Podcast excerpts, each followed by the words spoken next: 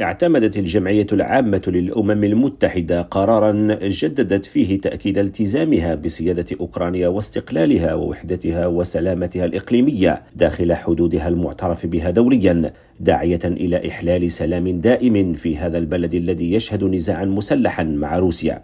وفي هذا القرار الذي حظي بتأييد 141 دولة ومعارضة سبع وامتناع 32 عن التصويت شددت الجمعية العامة على ضرورة التوصل في أقرب وقت ممكن إلى سلام شامل وعادل ودائم في أوكرانيا مؤكدة على الوقف الفوري للهجمات على الهياكل الأساسية الحيوية لأوكرانيا. كما دعت الجمعية في قرارها الصادر في إطار دورتها الاستثنائية الطارئة الحادية عشرة طرفي النزاع المسلح إلى التقيد التام بالتزاماتهما بموجب القانون الإنساني الدولي بالحرص الدائم على تفادي السكان المدنيين والأعيان المدنية وكفالة وصول المساعدات الإنسانية بصورة آمنة ودون عوائق إلى المحتاجين.